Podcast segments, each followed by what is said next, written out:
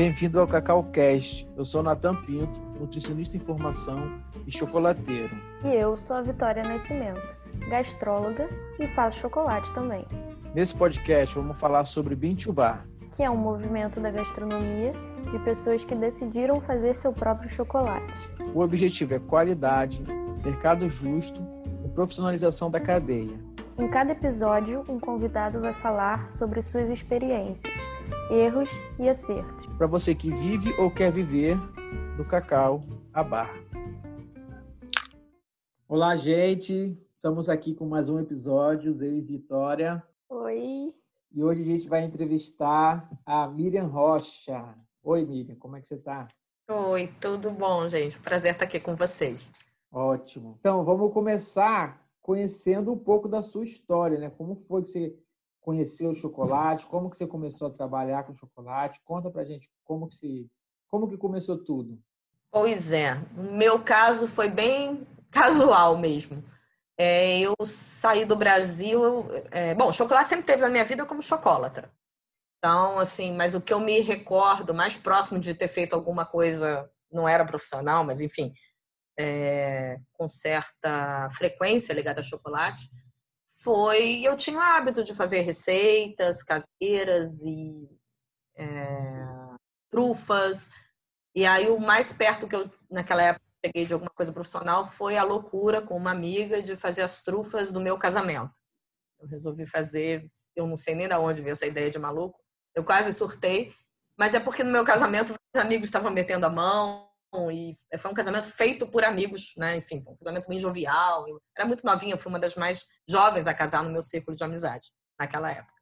Bom, e depois disso eu levava para o trabalho e fazia brincadeiras com os amigos. Só isso, não tinha nenhuma vertente profissional.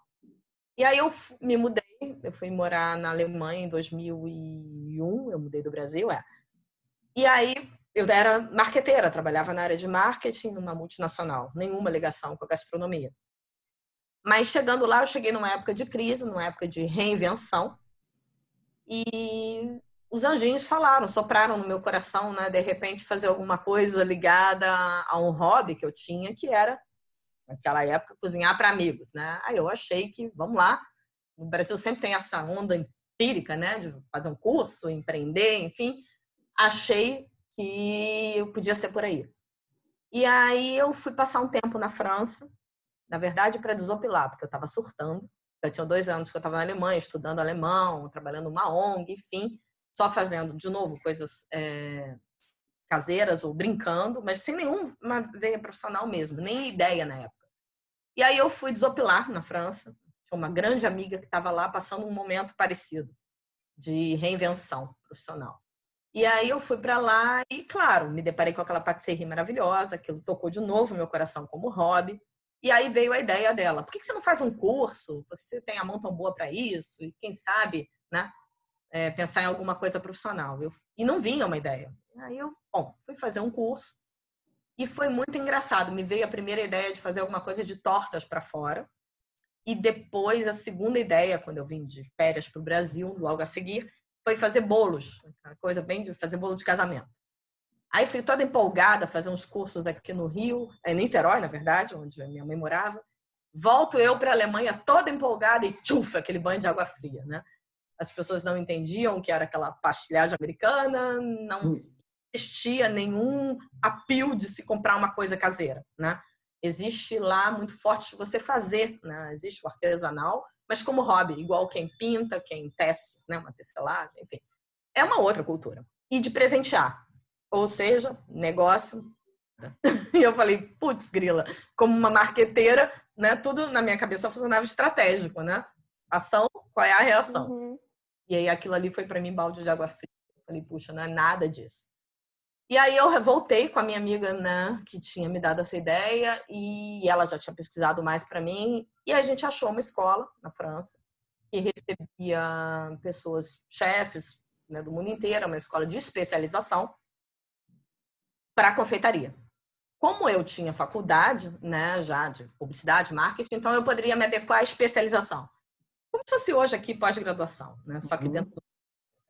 Aí lá fui eu, né? Toda achando que vamos embora e me inscrevi Aí eles, enfim, falaram, tu tem que fazer o módulo 1 lá, né, patisserie básica. Achei o máximo, comprei um livro, estudei, blá, blá, blá, fiz as primeiras provas, entrei. Só que você tinha que entrar, especialização de quê? Lá, o que que eu botei lá? Que eu era cake designer, imagina. e fui para iniciar ok, era para ser, né? Era o meu caminho, então eu passei. Só que o chefe me chamou e falou: vem cá, quanto tempo você é cake design? e eu falei, sei lá, seis meses. Mentira, eram três meses de férias no Brasil. Eu lá taquei, uma, dei uma aumentada bonita.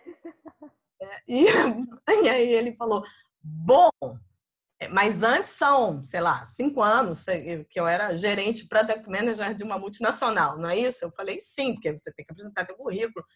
Ele falou: bom, o negócio é o seguinte: a escola está de portas abertas. Se você estiver disposta a tirar o terno e botar a doma, né? Se não, nada feito. Você não tem nenhum perfil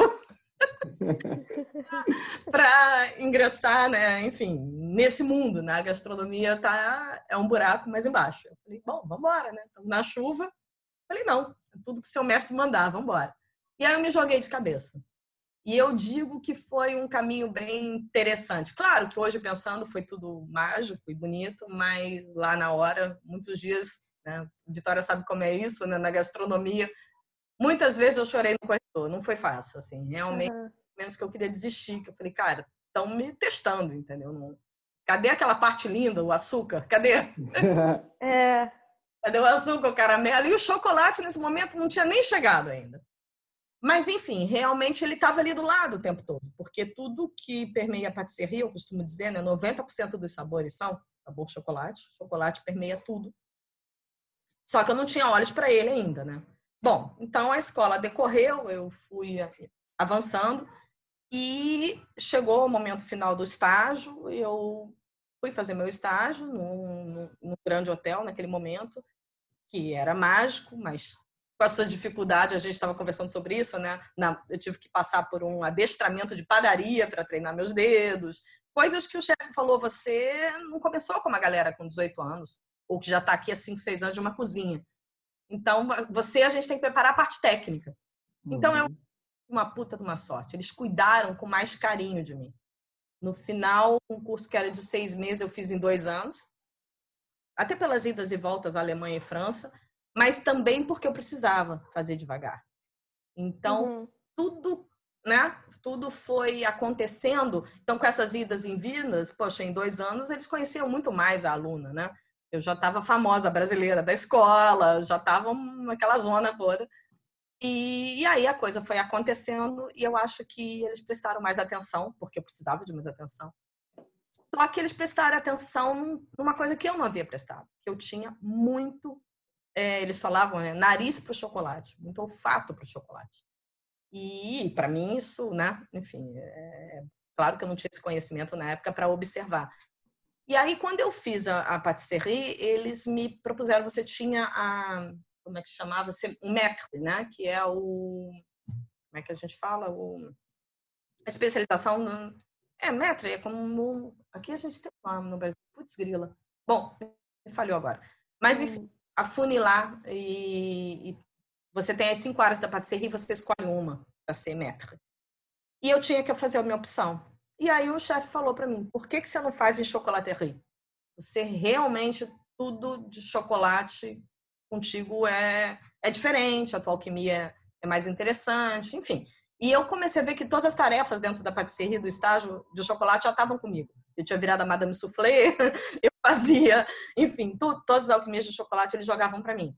Naquela época, chocolate era era incrível, porque existia uma marca, né, que existe até hoje, que é a marca que, é, que dá a mão ao patissier, que chama Valrhona, uma das maiores marcas é, premiums de chocolateria de trabalho no mundo e o hotel inteiro. Né? Bom, era o Ritz, né? Não era qualquer hotel, né? Trabalhava só com a Valrhona. E a palheta de chocolates, e eram chocolates de origem, né? chocolates de origem. Se falava nisso, então, naquela época. A gente está falando de 2004, 2005. E, e você trabalhava com aromas, com flavor, com tudo que hoje a gente né, tá aqui cavucando no nosso querido cacau brasileiro. Uhum. E eu nada, né? O chefe falava, você pode mesclar. Eu falava, mas pode tudo? Pode, se você fizer dentro de meia hora, pode tudo, né? Tipo, né, como Vitória, para você, o mundo dos temperos quando você estava na cozinha, né? E aquilo para mim era incrível. Eu via flavor, eu via flor, eu via cítrico, eu via, né? Que eu achava que era normal ver, mas eu acho que talvez não era para todo mundo. Uhum. E aí eles me propuseram, faça a, a, a especialização. E o que era essa especialização? Era o que, na, o que muitos anos depois deve ter inspirado o mundo Bintubá. Porque na França a gente chamava de cacau février, que é um profissional do chocolate, só que ele estuda do cacau ao final e ele é preparado para trabalhar na indústria. Indústria bacana, né? Ou uhum. ou ser empreendedor. Mas a ideia é você trabalhar como um enólogo no mundo do vinho. E aí, gente, né? Bom, todo mundo que aqui já caiu nisso, é simplesmente apaixonante. Tem muita coisa para aprender, é difícil pra caramba, a gente está aprendendo até hoje, todos nós. E, bom, e aí eu fui ser cacau février. Então, eh, eu virei, eu era patissier, chocolatier, cacau février, voltei, fiz essa especialização. E aí voltei para a Alemanha. Pronta, né, para fazer não sei o que, com o coração aberto. E o meu caminho foi um caminho de aula. Né? Eu comecei a fazer patisserie, tentei de novo uma, uma ideia de negócio. Lá não era permitido na época trabalhar em casa, então foi difícil no início. Mas aí veio a convite de uma escola. É, ligaram uma vez, eu tinha feito contato, e ligaram para minha casa falando, ah, é da casa da professora de patisserie, imagina. Eu gaguejei, eu falei, oh, eu tinha 2000, dois anos de formada, professora de patisserie, aquilo me soou tão assim, eu falei, meu Deus do céu. né? E, e aí eu comecei a dar aula. Era uma linha de escolas, como se fosse aqui no Brasil um SENAC, mas um SENAC gourmet eles enxergam que você tem tem que fazer esporte, tem que fazer algo artesanal na sua vida, tem que, né? Tem que fazer ikebana, tem que fazer o que for. E dentro disso tem que fazer culinária. Tem que não, né? As opções. Então eu entrei para esse time de aulas e eu comecei com a patisserie francesa, realmente me tornei na época é, naquele estado que eu morava, né, que é, que é Hessen, que é onde fica Frankfurt, então é um estado bem importante na Alemanha eu acabei tendo a sorte de ficar como referência de professora de patisserie francesa, que aí eu fui tocar num ponto que os alemães não dominavam, né? E tá ali do lado deles, mas eles têm uma confeitaria muito forte. E aí eu foquei nisso e logo chocolateria como segunda, segundo módulo. E aí pronto, aí começou. Eu fui dar, quando eu vi, eu estava dando aula em oito escolas. E realmente o meu caminho começou por aí. E aí, como dar aula é aprender diariamente, eu acabei vindo em 2007, é, então eu tinha três anos de formada, eu, um chefe é, francês me deu um toque. Fui levar para ele um, um, chocolate, uma criação que eu estava começando. Pintou a, em 2006 a primeira chance de fazer uma coleção de chocolate. E eu queria que ela fosse diferente. E o que, que você tem na mão naquela época? Você tinha as massas da Valrhona e algumas outros, né? E eu comecei a fazer blends. A gente começou com essa alquimia. E aí, nesses blends, para uma região de vinhos no sul da Alemanha, eu comecei a, a ter dúvidas, a criar o meu, é, o meu próprio chocolate de base. E aí eu levei lá para um chefe na França. Todo ano eu ia ao Salão de Paris, eu ia lá me atualizar, mostrar o que eu estava fazendo. E aí ele falou: por que, que você não procura origem né, do seu país? Não é brasileira? Sim. Ele falou: então, né, o cacau brasileiro, procura alguma coisa autêntica para você fazer assinar sua coleção. E eu falei, caramba, cacau brasileiro, não tinha noção, gente, porque tudo que eu tinha aprendido, assim, tinha lá, mas era aquela visão de que o cacau brasileiro, né, é, era, cacau. Ruim. É, é, não era, era cacau ruim. Era, era cacau. commodity, né? Cacau é, commodity. ele não despontava. E aí o chefe falou, Miriam, assim como na África, né, a Valrhona achou algumas fazendas que fazem excelentes cacaus, é, Michel Cruzel, que foi uma grande inspiração para mim, que é um chefe chocolatier que foi o primeiro chefe que falou que um, sonhava que um chocolate fosse apreciado com uma taça de vinho. E ele é cacau février também. E eu, quando li essa frase, eu falei, putz, é o cara, né? É o cara. realmente comecei a, a querer entender de chocolate com as nuances que se compreende o vinho. Abertura, né, que foi esse projeto de desenvolver chocolate para o sul da Alemanha. Segunda coleção. A primeira foi local, essa foi a segunda ideia. E paralelo teve uma ideia muito louca também ligada à gastronomia. Eu acho que todos foram os, os é, pilares de hoje da minha vida, né, profissional. Que foi chocolate para um, uma plantação de plantação de olivas e empresa de, de óleo de, de azeite de oliva no norte da Alemanha. Não, desculpa, norte da Itália.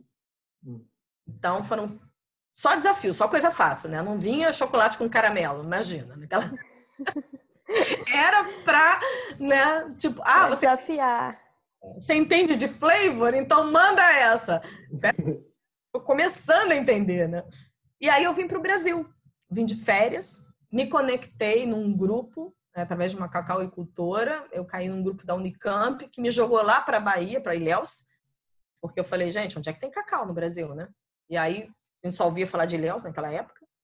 E ali eu dei de cara, a primeira pessoa que eu conheci, né? Eu marquei várias reuniões, aquela coisa bem alemã, é, aproveitar minha viagem ao máximo, igual maluca. Cheguei em Léus, aluguei um carro, gente, um mapa que eu comprei numa banca de jornal. O mapa era daquele todo de figurinha. Falei, xiii, né? Já, como é que eu vou para as fazendas? Completamente fora da casinha. E aí, a primeira reunião na, no escritório da CEPLAC com o Henrique Almeida. Olha que coisa incrível. E o Henrique olhou aquela minha. Ele é muito né, é, querido, muito, enfim, é, receptivo. Tava, tinha comprado uma fazenda, estava começando a, a, a Sagarano. E aí também não tinha, não tinha da noção do chocolate ou de, da, enfim, do chocolate de origem, né? Isso aí foi um caminho que todo mundo construiu junto. Uhum. Eu acho que, é, naquele ano, acho que eu já conheci a Adriana, acho que comecei a conhecer as figuras, né? Fui na fazenda de Tavares. Então, eu costumo dizer, eu falava sempre para Adriana, nós somos dinossauros, né, Adri? Porque assim, eu comecei a conhecer pessoas que eram completamente apaixonados, mas ninguém sabia onde ia dar isso, né? E a gente, todo mundo tinha muito a aprender. Sim. Enfim. Então, aí eu vim para o Brasil em 2007 para começar a pesquisar cacau, entender do cacau brasileiro conectei então, né, com Henrique, foi a primeira pessoa que me recebeu, conheci João Tavares, Diego Badaró, os dinossauros do mundo do cacau, Adriana, enfim, Eimar, muita gente que continuou fazendo escola. Mororó foi uma grande escola para mim também. Já estava começando o projeto da Riachuelo, né? Já assina a marca Mendoá. E, e aí a gente teve, tinha a APC, que era a Associação dos é, dos produtores de cacau fino. Tinham duas associações, na verdade. Uma de uns franceses e uma é, que quem na época presidia era o Henrique. E nós tivemos a ousada missão de conseguir levar o Brasil. Eu cheguei falando né, da França, falando da, do salão, da qualidade de cacau, de chocolate.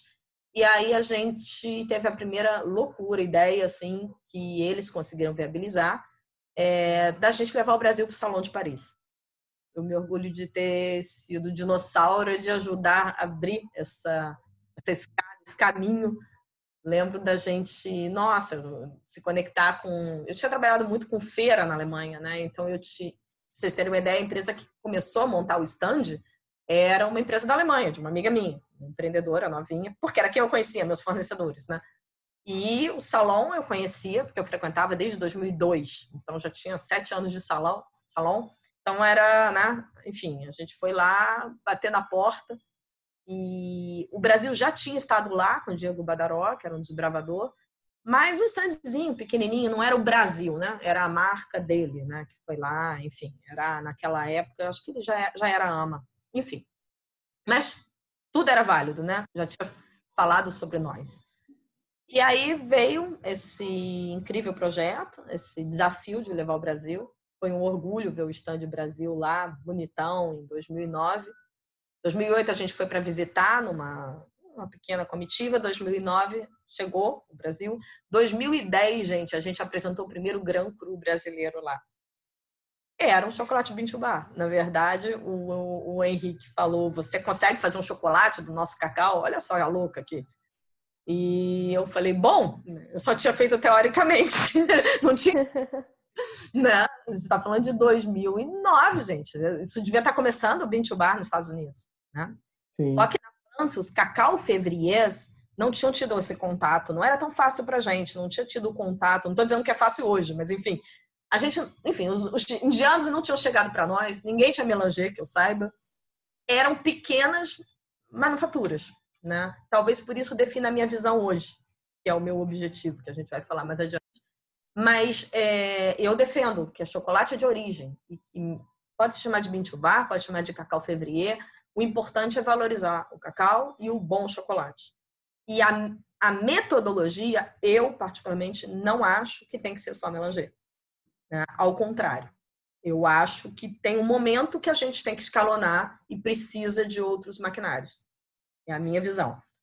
E eu sei que o mundo Bean Bar tem essas tem suas regras, os americanos, né, que levantaram a bandeira de criar um, um movimento e o seu mérito e foi assim que ele se espalhou, legal. É, realmente facilitaram, porque o, o movimento dos cacau freviers na França, eles criaram para os patissiers que queriam ser chocolatiers, né, fazer o seu próprio chocolate, mas os caras já tinham aquela lojinha, sabe, de 1800 e não sei quanto, e já faziam, tanto que na época era um, nessa época que a gente está falando, o Bonar, que é um que adora o cacau brasileiro, que levou as amêndoas de, de Henrique da Sagarana para fazer o uhum.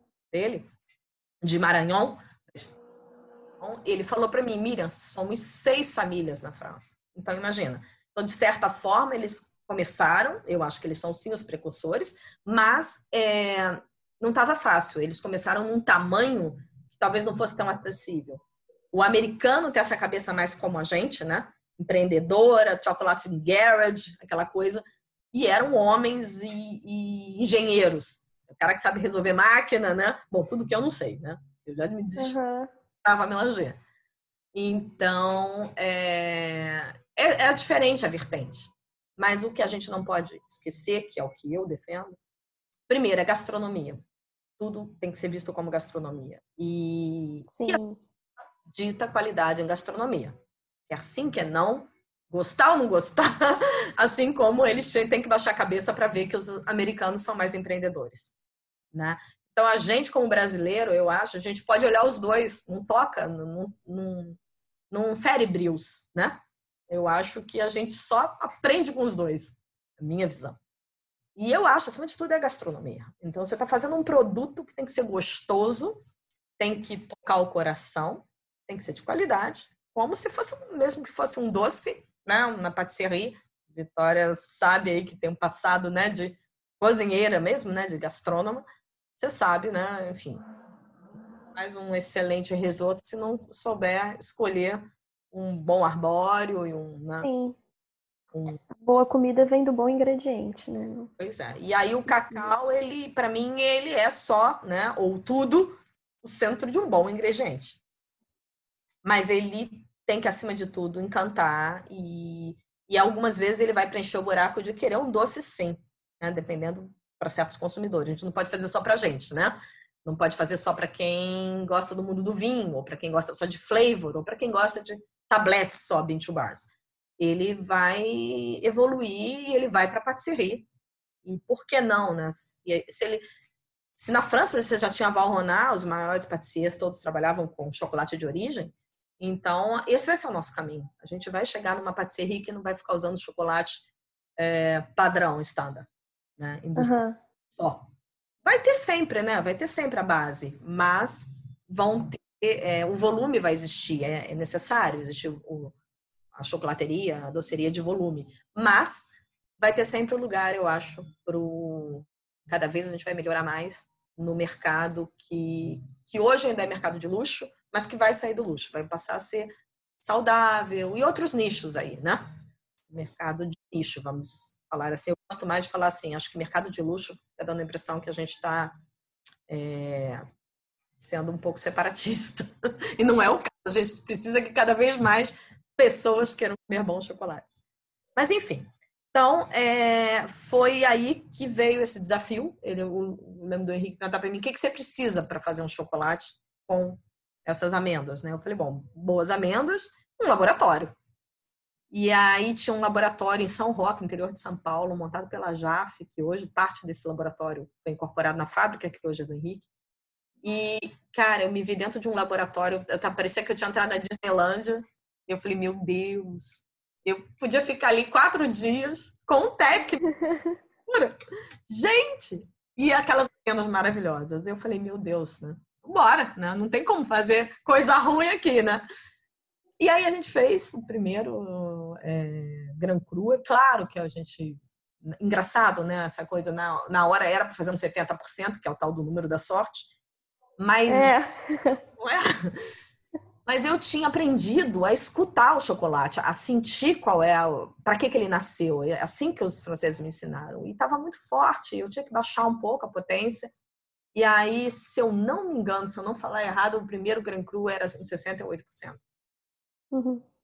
Vamos embora, fizemos ele, saiu lindo, levamos para o salão, balamos atrás do stand, aquela loucura toda que a gente faz mesmo, e apresentamos o nosso primeiro Gran Cru brasileiro. E essa era a terminologia que a gente conhecia, né, que a gente usou. E foi muito legal, que ali que o Bonar, que foi um dos meus mestres, eu presenteei alguns. Eu presenteei o Bonar com aquele chocolate e foi muito legal. Eu cheguei no stand dele e falei, mestre, aqui um chocolate 100% do Origem Brasil. E ele, você que fez? Eu falei, sim, no Brasil, nas minhas férias. É o primeiro é o Gran Cru brasileiro. E aí ele comeu, falou que esse cara realmente é um, um dos poucos chefs que ele comia um chocolate, ele conseguia, como no mundo do vinho, um, detectar qual era a, a linhagem do chocolate, a do chocolate. E aí ele falou, nossa, que interessante para ser forrasterro, né? Aquela coisa. Eu olhei para a cara dele e falei, ah, meu Deus. Ele falou, o que é isso, Miriam? Eu falei, é um Maranhão. Toda achando, né? Assim. e aí ele virou para mim, é impossível ser um Maranhão. Eu falei, não, chefe, é, é um Maranhão. E ele falou, Miriam, é, o último chocolatier que fez um 100%, né, um Grand Cru do terroir Maranhão, em 1979, foi meu pai. Falou assim com o olho cheio d'água. Eu falei, puta, ferrou, né? Sujou. eu falei, bom, aí eu gaguejei, né? Eu falei, seja o Maranhão, não é mesmo? É... O Brasil tem, enfim, muitas espécies, a gente está começando a falar sobre isso. Eu vou buscar maiores informações. E aí a galera estava toda lá, e bom, eu não lembro qual foi a velocidade que a gente buscou essa informação, mas nós já tínhamos todo esse movimento é, que a Adriana já nos contou, de pessoas pesquisando os, é, os varietais, a Priscila, que hoje está é, na Unicamp, estava pesquisando muito, a Adriana, todo mundo. E aí tinha um cara, eu não me lembro agora o nome dele, enfim, foi, o, foi quem me garantiu que era o Maranhão e falou a espécie. E aí eu fui lá toda, falei, chefe, é o Maranhão. O cara ficou enlouquecido. Eu falei, se o senhor quiser conhecer o cacauicultor, é, ele tá no nosso stand. E aí que moral. Inter... moral. Intermediei a entrevista né, do Maranhão, do, do, do, Henrique com ele, e tudo casava, porque tinha tido a vassoura de bruxa, tinha tido a devastação, e o Henrique contou pra gente que ele comprou uma fazenda para, eu não sei se foi para ser de gado ou se era uma fazenda é, que tinha sido preparada, né, devastada, para ser pasto. Só que tinha ficado a cabruca, tinha ficado quando ele subiu a montanha para explorar mais da própria fazenda, ele achou cacau lá em cima. Então ele ficou protegido. Tinha tudo pela década, pela época que estava entrando extinção Maranhão. Então ele tinha uma floresta inteira de Maranhão. Imagina. Tinha um tesouro. E aí ele pode depois contar essa história melhor para vocês, mas enfim, a gente saiu apresentando. Daquela viagem, a gente foi para a Alemanha, fez uma, uma, roda. Eu levei ele numa loja de chocolate, que eu, eu fazia consultoria para eles e desenvolvi alguns chocolates. Uma loja fofinha, numa cidadezinha muito bonitinha, Bad Homburg, chama Chocolate Plus, do Daniel, que é um amigo até hoje. E, e aí o Daniel provou e uma senhorinha provou, e aí ela falou: Nossa, tem notas de laranja. Aí eu traduzi isso para o Henrique, o Henrique olhou para minha cara, porque até então, né, tava todo mundo me achando que era louca, e aí ele virou, não é que essa mentira tá pegando? tipo assim, como? Né? Eu falei, olha, essa mentira tá pegando tanto que tá começando a ser verdade. Ou seja, uma pessoa que não conhece a gente está sentindo sensoriais e eu não falei nada, eu te prometo que não falei nada em alemão.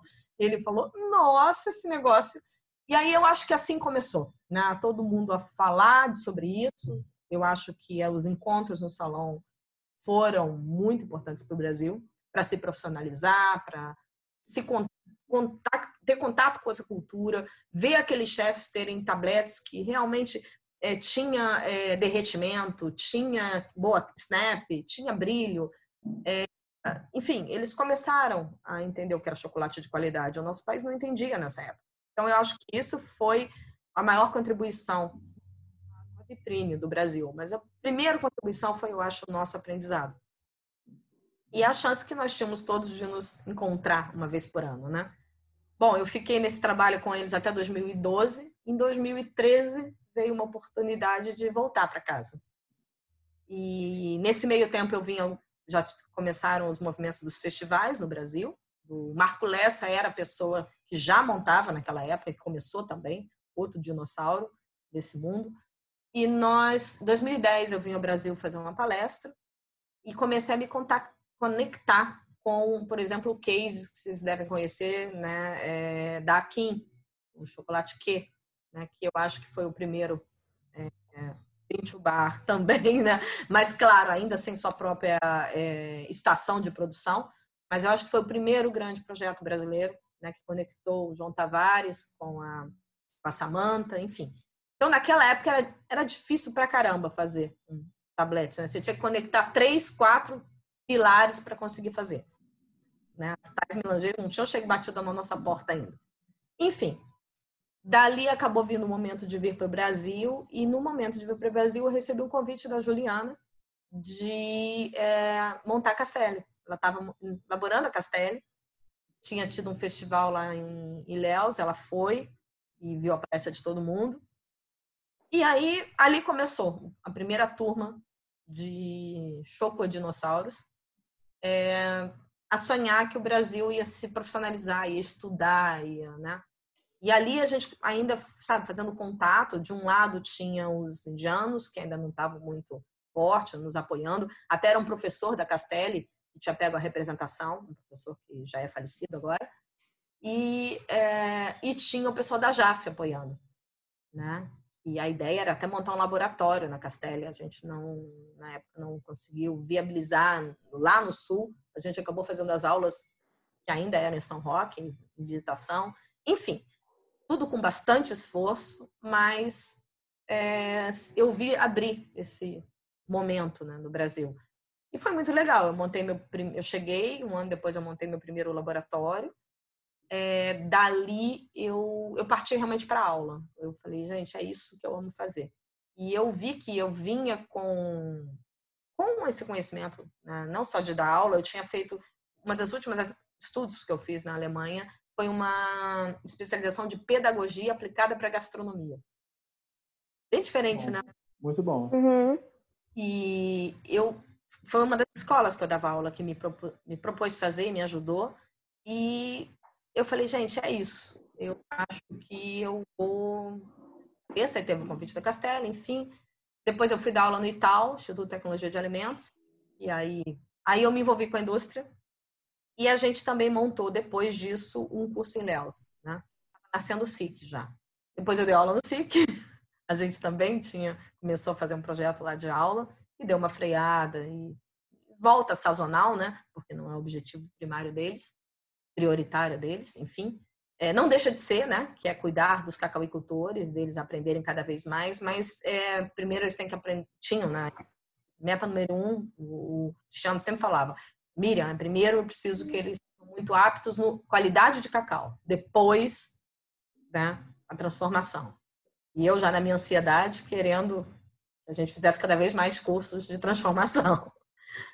Mas enfim, aí é isso. E aí eu comecei essa jornada é, no Itaú, eu comecei a dar aula para a indústria, então foi interessante. O nosso curso lá de 2015, eu acho que foi até 2014 não, 14 ou 15, não me lembro, até 17, foi um curso de, de update, de melhoramentos né, da indústria. de inputs no mundo da chocolateria, o que esses inputs do mundo é, do chocolate de origem para a indústria pegar isso. Era aquela mesma época que a gente estava tendo aí a Harold lançando o, o Nick, é o primeiro uhum. de origem Brasil, numa grande indústria. Então, tudo isso é fruto, né? Eu acho que foi ali que eu conheci o Carlos, nessa época, que era um cara que também é hoje o meu sócio na Bicacau. E o Carlos, ele nessa época trabalhava, ele trabalhou no projeto de trazer Valroná para o Brasil. Valroná não se estabilizou aqui, não conseguiu ficar. Depois ele foi o cara que tocou o projeto Nick. Olha que incrível. E de Unique ele foi trabalhar com Calebo, ele trabalhou só com os grandes players. E hoje é um dos caras que trabalha, ele trabalha apoiando e ele trabalha o comercial mesmo de chocolate para essa chocolateria pesada mesmo. Mas, apesar do que eu quero dizer, a gente está falando dos chocolateiros que nem sempre né, vão desde a, desde a transformação do cacau, mas muitas vezes tem é, chocolates assinados para eles, exclusivos, né? É, mas são quem fazem o nome, digamos assim, da chocolateria, é, digamos, da chocolateria comercial no Brasil. Né? Aqui não estou falando de indústria. É, são os patissiers e chocolatiers mesmo. Então, uhum. trabalha com pessoas, é, uma parte em São Paulo, mas grandes profissionais ele atende todo mundo. Então, é, ele tem esse conhecimento do mercado, por isso ele trabalhou aí alguns anos com a Calebo. E aí agora a gente toca já há um ano o projeto Bicacau. E o que, que é a Bicacau? Bicacau é, o, é uma plataforma que eu estou começando um projeto. E da época que eu me encontrei com o Natan, você teve no meu ateliê no Marapendi, né? Você fez com a gente. Foi, foi em 2013. É, não, Aí, então não foi no Marapendi, foi lá no Itaiangá. Itaiangá, Itaiangá. Primeiro ateliê. É. Foi no Itaiangá. Eu tenho uma lembrança, duas lembranças muito fortes, e eu nunca hum. mais vi, que foi o, o chocolate branco com carne, que achei incrível. E Ele o, é incrível. O nibe salgado também. Também achei o nibs ou a, ou a, ou a amêndoa? Acho que era a amêndoa, a amêndoa salgada. É, a história é, dessa draga é genial. Essa draga, ela foi uma criação francesa, né, que hoje em dia já tem outras pessoas fazendo e fazendo muito bem, quando se é de chocolate de origem, né? Então, mas naquela época a ideia dessa draja nasceu de um salão lá para frente, não me lembro qual foi, talvez 2010, não me lembro agora realmente, é, ou 11, não sei, é, que nós, a gente queria ter um outro petisco, teve aquele Grand Cru, então um ou dois salões à frente, é, porque um ano era o salão público, um ano era o profissional. O Brasil no início estava participando de todos, né? Naquela época. Aí a gente fez um salão, talvez tenha sido o seguinte, que era público, e aí a gente pensou como apresentar os terroirs. A gente já estava falando, já tinham inserido o grupo do Pará e já Espírito Santo. E eu falei, gente, que loucura, né? achei aquilo máximo. E aí eles iam com amêndoa, porque queriam fazer contato para vender para chocolatiers. Eu falava, gente, chocolatiers, a maior parte são de transformação. Eles não entendiam ainda quem ia comprar o cacau, né? E precisava dessa motivação. E eu falei, gente, o principal não é quem vai comprar o cacau, é mostrar que o cacau brasileiro é bom. E a gente já estava ganhando prêmio, aquela coisa toda. E aí eu falei, como que a gente faz isso, né? Como faz as pessoas provarem? E aí me veio a ideia do sul da França, eles têm uma amêndoas de amêndoa mesmo, de nuts, uhum. é, com esse processo de dragé. E eu chamava é um dragê à l'ancienne, né? Um dragê que tinha ficado esquecido, né? No tacho de cobre, aquela coisa toda. E aí eu falei, puta, por que, que não dá para fazer isso com amêndoas de cacau? E eu tinha lá umas amêndoas no estúdio, no ateliê, eu falei, vou tentar. E deu certo. E aí eu falei pro Henrique, né, na época, que tocava, né, a, o salão, né, a ida para o salão, falei, Henrique, consegue com três cacauicultores muito bons é, grãos, né, traz as amêndoas, para mim, mas já traz, aí a gente não lembra como que a gente conseguiu torrar as amêndoas, eu realmente não me lembro. Eu sei que eu fui para um apartamentinho daqueles que eu alugava para ficar em Paris, pequenininho. Falei, não posso ficar em hotel, preciso de uma cozinha. Gente, eu passei eu e minha assistente à noite fazendo dragês para levar para o estande no dia seguinte. E qual era meu intuito? Apresentar o terroir. Então, assim, o que naquele momento era importante era mostrar que a gente estava falando a língua dele. Eles entendiam quando você falava terroir, quando você falava dragê. E mostrar que o Brasil sabia falar essa língua, era meu objetivo, né? Uhum. Então, deu super certo. Deu tão certo que eu saí dali e criei as minhas amêndoas drageadas. E, e aí foi meu primeiro produto, assim, que eu pude ter mais fácil chocolate brasileiro comigo. Porque naquela época, para eu fazer o meu entubar, entre aspas, como é que eu podia fazer? Eu tinha que interceptar um pedido, quem me deu o caminho foi até um dos desses chefes. Eles tinham uma empresa que ela fazia para vários chefes. Então, de assinatura, você intermediava chegar o, os grãos para eles, ou eles iam atrás, eles tinham um portfólio, mas é claro, quando eu fui lá não tinha Brasil, isso é óbvio. E aí eu consegui que chegasse um, um lote, e aí ele fazia, ele podia fazer a sua receita, ou você podia acompanhar, tinha vários jeitos. Mas enfim, era feito para você um, um, lote. E aí você recebeu o seu chocolate e transformava, né? Então era assim que você conseguia fazer o seu bintubá. em outro país, em outro estado, facinho, facinho. Mas vamos embora. E, e, que nem é um caminho que eu acho que não possa se ter no, no Brasil, não, viu? Eu acho que aí é uma uhum. ideia. Uma ideia de um que a gente chama um tailor-made, né? Alguém que faça para os outros. A gente não tem que fazer só a nossa marca e todo mundo comercializar.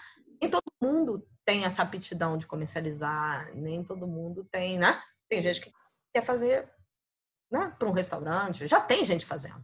Sim, já tem. Claro, eu Esse apoio muito essa visão.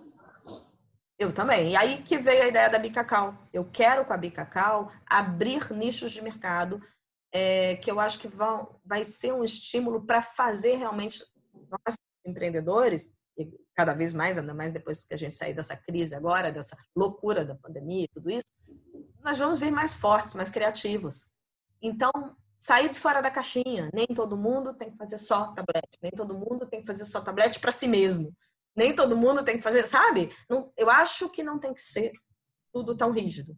A gente tem que fazer o que cada um puder conectar no seu mercado e que consiga cliente, porque o importante é aquela empresa sobreviver. Aí talvez venha a Miriam marqueteira de novo aqui gritando, né? E vendo que, que se não sobrevive, o sonho não vai, né? Principalmente no momento de crise. A gente precisa sobreviver e é digno e justo sobreviver no nosso trabalho. Então, eu acho que a arte, né, é a arte dos novos tempos. A arte não é artista, né? A arte é artista que eu estou dizendo não é no, no, na mal visão da palavra, na má visão da palavra, mas você tem que sobreviver da sua arte. Né? Você, a gastronomia é uma arte que, que alimenta, literalmente alimenta. Né? É. Não come, mas quem faz, né? Tem um, é isso, é, essa é a ideia da, da Bicacau. A, a, arte, segundo Nietzsche, né? Que é, é o seu ofício, é aquilo que você faz, né? É, essa é, é a arte. Que aí o que a gente faz é, é trabalhar com chocolate agora, né? E viver trabalho? É. é sério, é trabalho, tem custo, são horas ali empregadas e a gente precisa viver disso.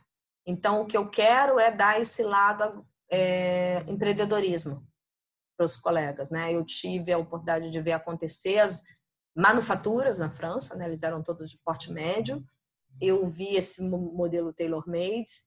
É, eu vi aula, né? O modelo aula e tive meu próprio ateliê, né? Quando eu cheguei depois daquela etapa, Natan, eu montei um ateliê por três anos, de 2015 até 2018, final de 2018, aqui no Marapendi, no meio da Barra e tive a oportunidade de abrir e de encerrar as atividades né, do varejo, porque eu vi que foi bem legal. Para mim, foi um laboratório.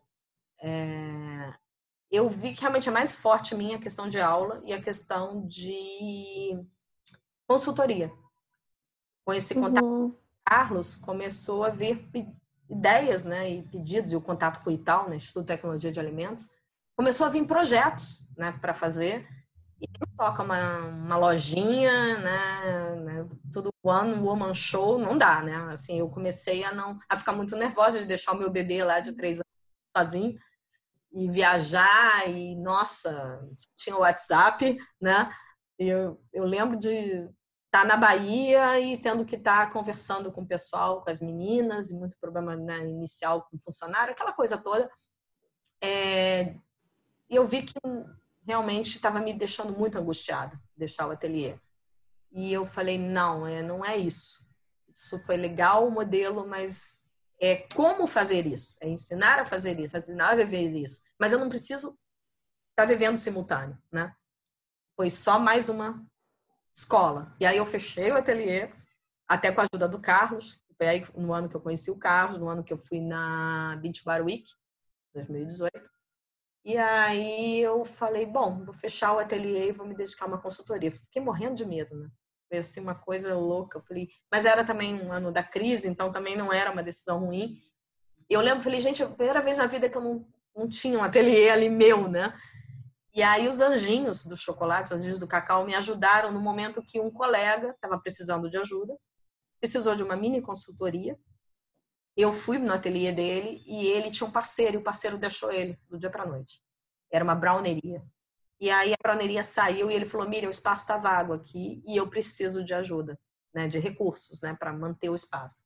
E aí, cara, era a chance, né? Eu falei: então eu vou desmontar meu ateliê, vou levar um pouco de maquinário. Então, uhum tenho esse laboratório que eu não uso sempre, mas está lá, porque não ter laboratório para mim não existia a possibilidade. E aí eu foi assim que eu toquei 2019 e foi um ano muito é, rico. Eu fui trabalhar com um projeto lindo no Pará, o cacau nesse meio tempo. Outra história que eu não contei é que eu me apaixonei pelo cacau do Pará. Eu comecei, eu fiz contato com um, um cara, um barista, ex-barista que trabalha com torra. Bom, enfim, a gente começou a, a fazer um trabalho de catar o cacau. E nessa história toda eu me apaixonei pelo cacau do Pará.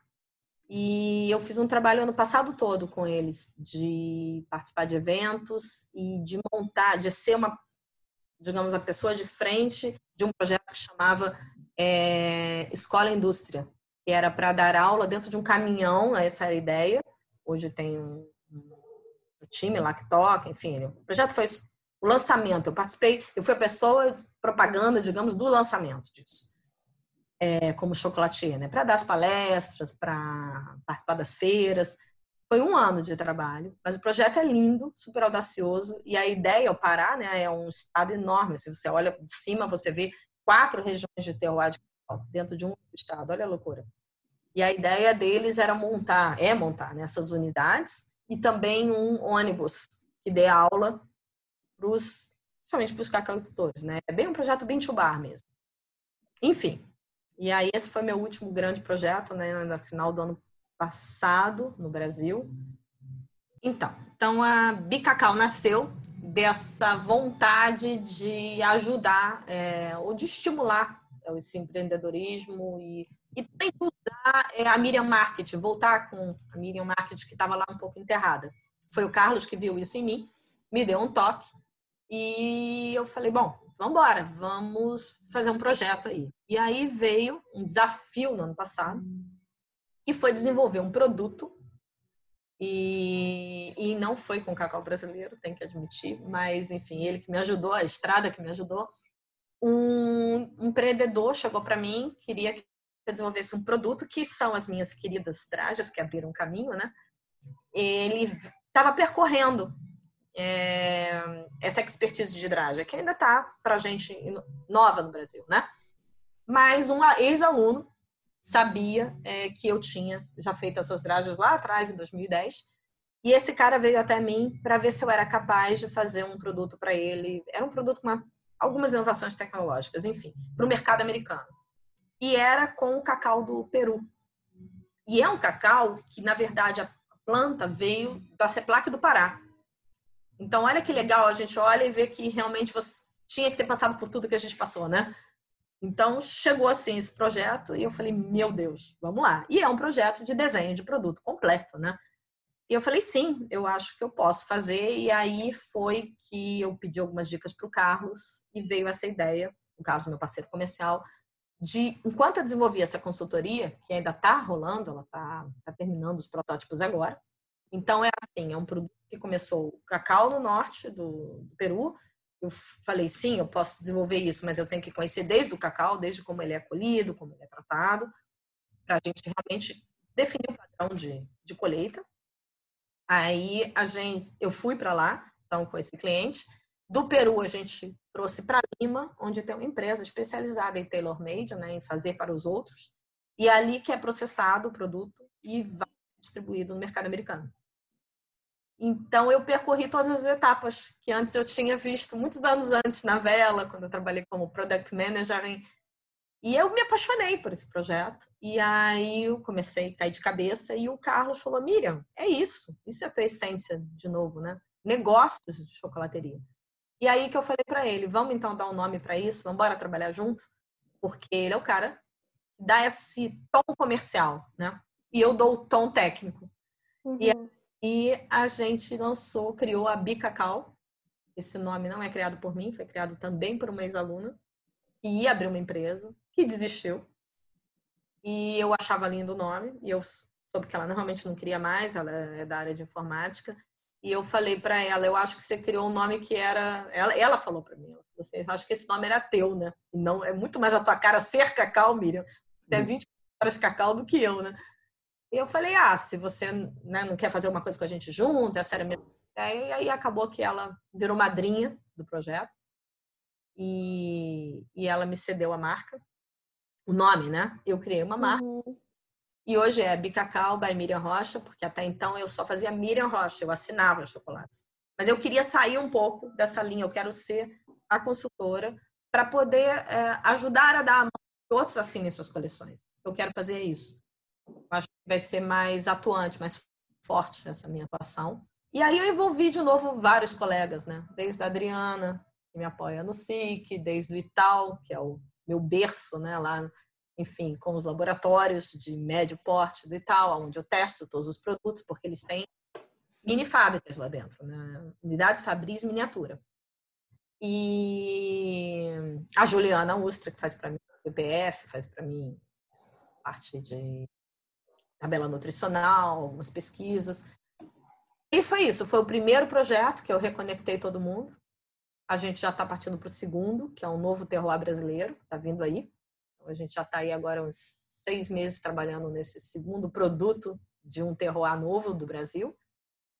E é isso, e a Big Cacau vai vir aí é, com um, um, toque que eu quero dar, que é um, nesse momento na verdade, que me surgiu a ideia nesse momento de quarentena, de aulas. Então, até deixo aqui o meu parabéns para vocês por essa iniciativa de podcast. É, eu é, já tenho participado de algumas lives, né, mas achei totalmente é, original e diferente. E essa, essa linha de podcast é maravilhoso. E, e, aí eu quero criar alguma coisa nesse sentido, né, de conversas também, de entrevista, mas dos pilares de um negócio. Né? Não sei ainda qual formato. É, acho que agora, nesse momento, talvez algumas lives, enfim, eu comecei a pensar nisso essa semana, porque eu, claro, como todo mundo, né, veio turbilhão em cima da gente, então, Sim. no momento, né, da quarentena, eu tive que salvar a Páscoa, né, acalmar meus clientes, que os projetos não iam acabar. Agora que a gente sabe que o mundo não vai acabar e que nós vamos sair mais fortes dessa, dá vontade de novo de falar de criatividade. Então, a Bicacau vai vir aí. Eu estou me preparando, né? estudando né? o formato digital para a gente vir com um formato mais de aulas e plataforma. Não sei direito qual é a cara. Mas a ideia é isso. Então, nós somos uma empresa de consultoria e é, eu quero abrir mais a parte de né? a parte de mentoria para essas etapas que eu vejo que cada colega ou cada aluno às vezes tem, como eu tinha também, a gente tem buracos, né, para tapar. Então, se eu puder conectar, já que eu conheço muita gente e falo pouco, eu acho que vai ser legal ajudar a conectar. É isso. Show, Miriam.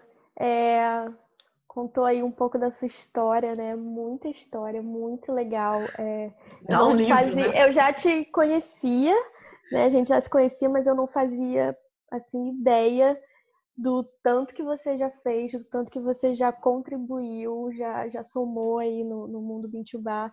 Muito legal saber de tudo isso, muito inspirador mesmo. É, é sempre um presente é, esses podcasts, porque a gente é. conversa com, com pessoas muito importantes, muito legais e que contribuem muito aí. E eu sempre me, me sinto muito privilegiada E hoje, com a tua história, eu, eu me senti bastante mesmo. Assim, você falou sobre muita coisa, contou uma história de, de uhum. anos, assim, de, é. desde como começou até chegar no último projeto, que é a Bicacau hoje. E, nossa, fiquei, fiquei bem, é. bem, é. bem feliz. Mas falando sobre a Bicacau, né? Você terminou falando ela, sobre ela, disse que começou num, num projeto de desenvolvimento de produto e tal. E aí eu queria saber um pouco mais sobre isso, porque eu acho que esse mercado de desenvolvimento de produto é ainda um pouco desconhecido para quem atua no B2B, quem começa assim logo de início, não entende muito bem o que é isso. Ah, o que, que é o, desenvolvimento de produto? Então, é, queria que você explicasse um pouco para a gente o que, que é esse mercado de desenvolvimento de produto, como que ele acontece e tudo mais. É, a meu ver, foi engraçado isso que você falou. É engraçado poder falar da gente com tanta calma, que aí você também realiza, né? Fala, meu Deus do céu, né? Quanta coisa. Mas é, foi realmente isso, né? Sair de marketing e voltar para marketing, né? Então, tudo que a gente aprende nessa vida vai somando. E eu acho que isso vai acontecer com todo mundo, Bar, porque muita gente veio de outras profissões e elas vão voltar colaborar, né? Então, o que, que eu vejo que é, é o desenvolvimento de produto, né? Como eu fui product manager né, de uma multinacional, então eu passava o meu dia a dia por essas etapas, é, que para mim eram muito claras, né? Vinha ali aquele padrão. E se você pensar bem, é, se você qualquer negócio tem que ter um business plan, ter um. Só que às vezes começa meio empírico quando você vê você já está dentro do negócio, quando você vê de novo você já tem que estar tá com o produto e você olha de novo, você já tem que estar na primeira feira e a coisa vai, é, essa é a verdade, vai embolando na sua cabeça. Às vezes a gente não para para pensar. Então, em algum momento, a coisa cresce, cresce, cresce e você tem que organizar o babado. Falar, opa, né? E esse falar opa, né, é o que hoje a gente diz que um Sebrae ajuda, é o que um modelo de business plan ajuda. E o que eu vejo, o, o, pra, é, o, desenvolvimento de produto ou o design de produto, ele é só um apêndice né, do teu business plan como um todo. E que você toda hora retoma. Agora vai nascer uma coleção. Da coleção vai nascer, digamos, o chocolate em barras, depois vai nascer a minha linha de trufas, depois vai nascer as minhas drajas, enfim, você vai planejando. Então, toda hora é um mini business plan quase de cada produto. Então, nada mais é do que uma ficha, né, um modus operandi né, de como ele vai nascer. E, claro, se possível for, é, eu lembro no ano passado, esse projeto que eu estava descrevendo, que eu fiz o, as dragas do cacau do Peru, quando eu com o cliente, apresentei seis meses de projeto para frente, que agora viraram um ano, porque tiveram, é, tiveram obstáculos, ele se assustou. Ele falou, nossa, tanto tempo. E foi muito legal, porque são dois sócios, e um deles é de uma multinacional. E ele falou: não, seis meses para um projeto é razoável. Olha a visão diferente, né? O outro, que era empreendedor, falou: achou muito tempo. Porque a gente tem essa coisa imediatista.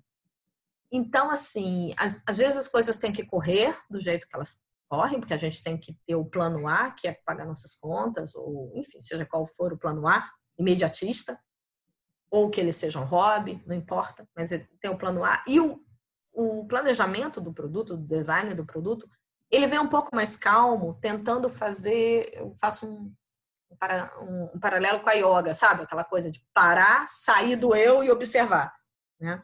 E às vezes um consultor é ótimo para isso, né? Porque ele te observa e ajuda onde é que você está errando. Às vezes não dá para ser, a coisa vai um pouco mais rápida. Mas nesse caso, esse cliente já tinha feito alguns erros e gastado dinheiro e tempo. Então, por exemplo, eu tive que falar para ele, se a gente não for lá conhecer o cacau, se não investir nisso, não dá nem para começar. Porque o teu produto é o cacau puro, é o coração do cacau. Não dá nem para melhorar, entendeu? É, é, ele ali. Então, se não colher direito, não fermentar bem, não, né? E não vai dar certo. Né? Depois tem outras etapas. Por exemplo, a etapa, então, digamos, a primeira etapa é planejar, como um pequeno business plan, é, para quem é o produto, a cara que ele vai ser, depois a criação, o que, que eu imagino né, é, dele. Claro, se fosse uma grande indústria e desse para todos nós, uma parte de pesquisa, né, o que, que eu, eu espero que o cliente veja dele, ou o que o cliente precisa. Aí, né, o objeto vem, às vezes, de dois lados, né? Às vezes é uma necessidade que estão me puxando, às vezes eu quero impor. E aí, é... será que dá certo? Por exemplo, esse exemplo é bom quando eu falo da minha coleção, Nathan deve lembrar, de chocolates para vinho. Essa coleção, ela a primeira vez que eu lancei, eu lancei ela para vinícolas no sul da Alemanha. Então, foi uma demanda é, que o cliente pediu. Aquilo me ajudou a estudar flavor, a entender de uma combinação bastante ousada. Quando eu cheguei no Brasil, que eu tentei impor a coleção de chocolates para vinho, é, deu errado. Né? Não vou dizer que deu errado, mas foi muito difícil. Não deu o volume que eu esperava, não deu a aceitação que eu esperava. Porque eu não estou num país que as pessoas sabem, ainda mais numa cidade, que sabe apreciar vinho tão bem. Não, tinha, não tem, tive o apoio de vinícolas, vinícolas brasileiras que eu contactei não acreditam em chocolate com vinho. E ainda tinha um preconceito na Associação Brasileira de Sommeliers, ABS, de que chocolate não combina com vinho. Olha só, eu não sabia nada disso quando cheguei aqui. Então, aquele que era gatinha, saí apresentando. Falei, gente, mas eu ganhei um prêmio em 2008 de empreendedorismo junto das vinícolas no sul da Alemanha, né? De ter desenvolvido o primeiro chocolate para vinhos. Trocava, né? Que era bem bintu bar mesmo. A cada sessão trocava o vinho, trocava o chocolate. Como é que não dá certo aqui? Como é que vocês estão dizendo que isso não existe? Cara, mas, né?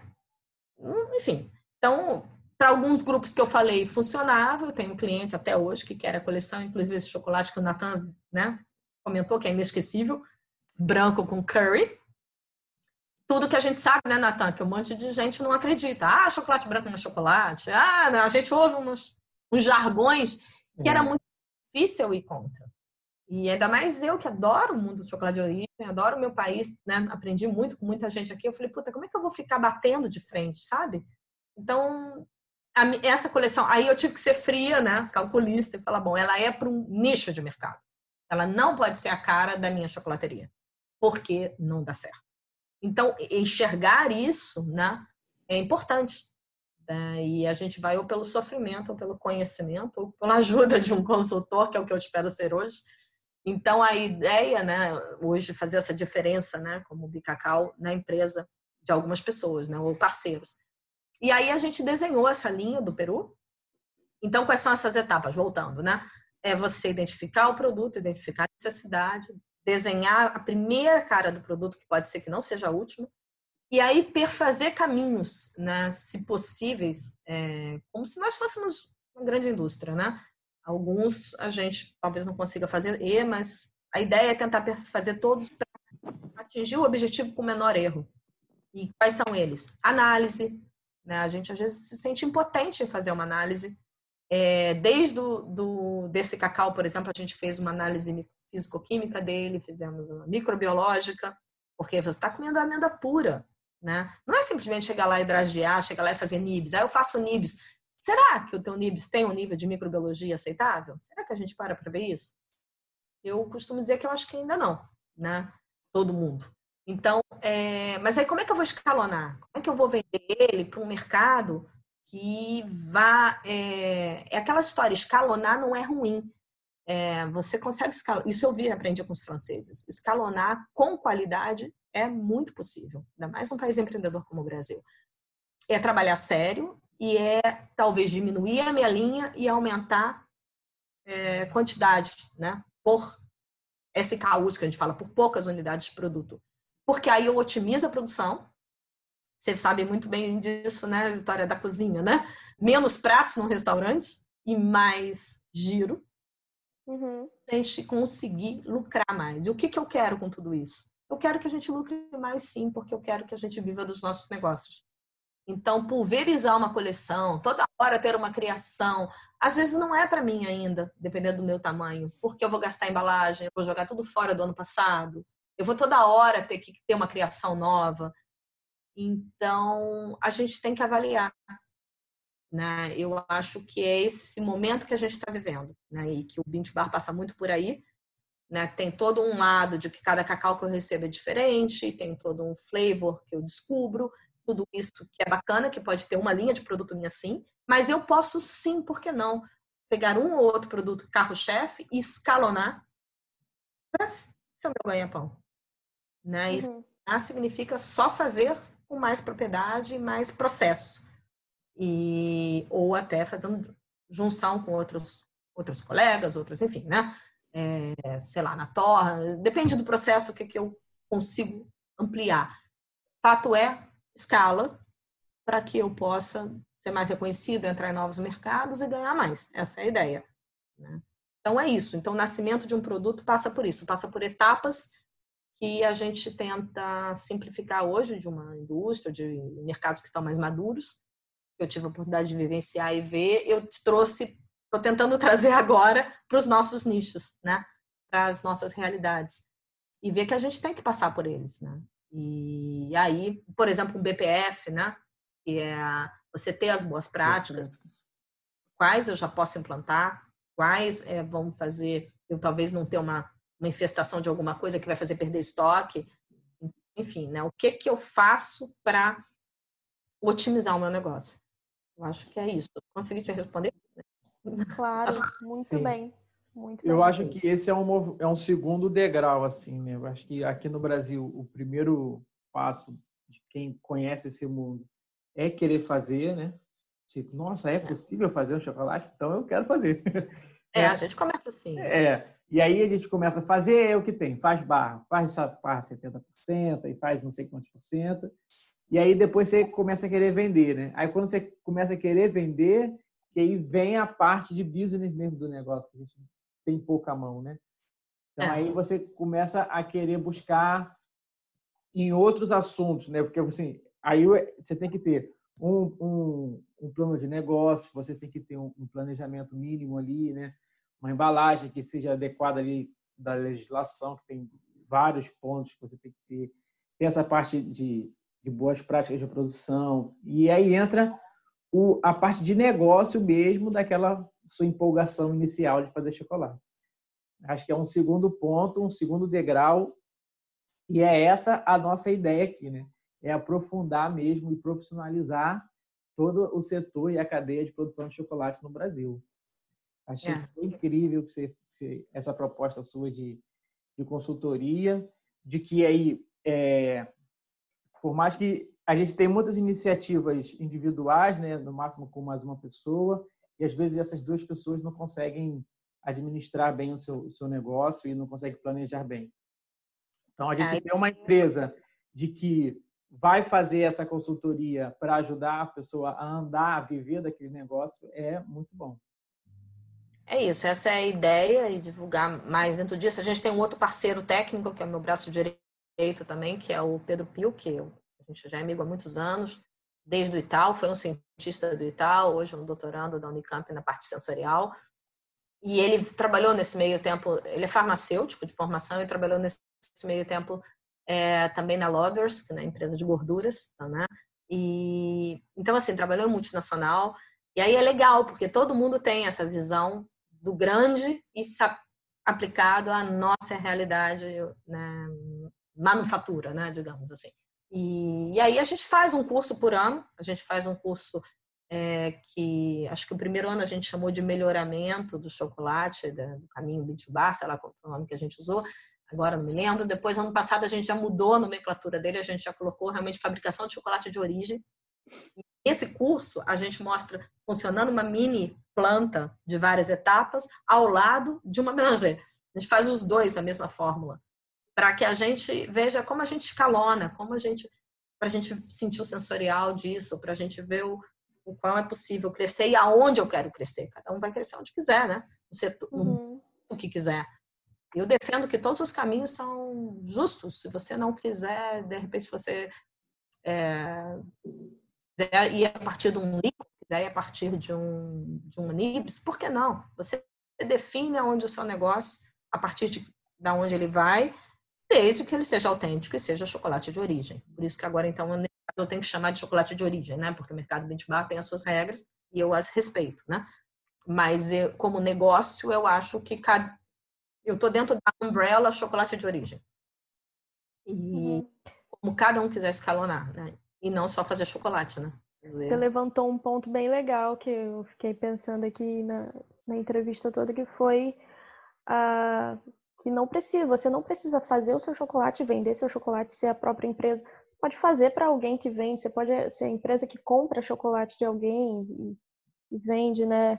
E a gente tem que começar a olhar para esses novos, não novos caminhos, eles já existiam, mas ver que é possível também para a gente, né? Porque a gente Novos ainda. de negócio, né? É Isso. isso. A gente ainda está bem engessado naquela de que, ah, eu tenho que fazer meu chocolate, aí eu tenho que abrir minha empresa e eu tenho que eu mesma vender meu chocolate. Não, não, não é assim. Não né? é só esse formato, né? Você Não vê é só esse formato que o funciona. formato do SIC é um formato funcionou como montar um laboratório. É um negócio, gente. Foram né, três cientistas, enfim, pessoas dessa que saíram da bancada para um negócio que fomenta o mercado super bem. Então, são vários negócios. O negócio da Juliana Uster, por exemplo, é um negócio dentro desse mercado. Então, cada um vai atuar com o seu melhor para o bem maior do chocolate e do cacau brasileiro. Acho que é por aí. Eu pretendo estar dentro disso mais muito tempo, ainda formatando um monte de coisa. Vamos lá. É isso.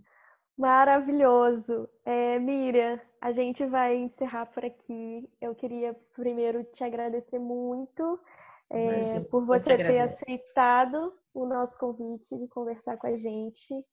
Como eu falei lá no início, quando você estava contando sua história, nossa, eu por um momento até confesso assim, me emocionei um pouco, é, porque eu, eu realmente já te conhecia e não sabia de, de tudo isso.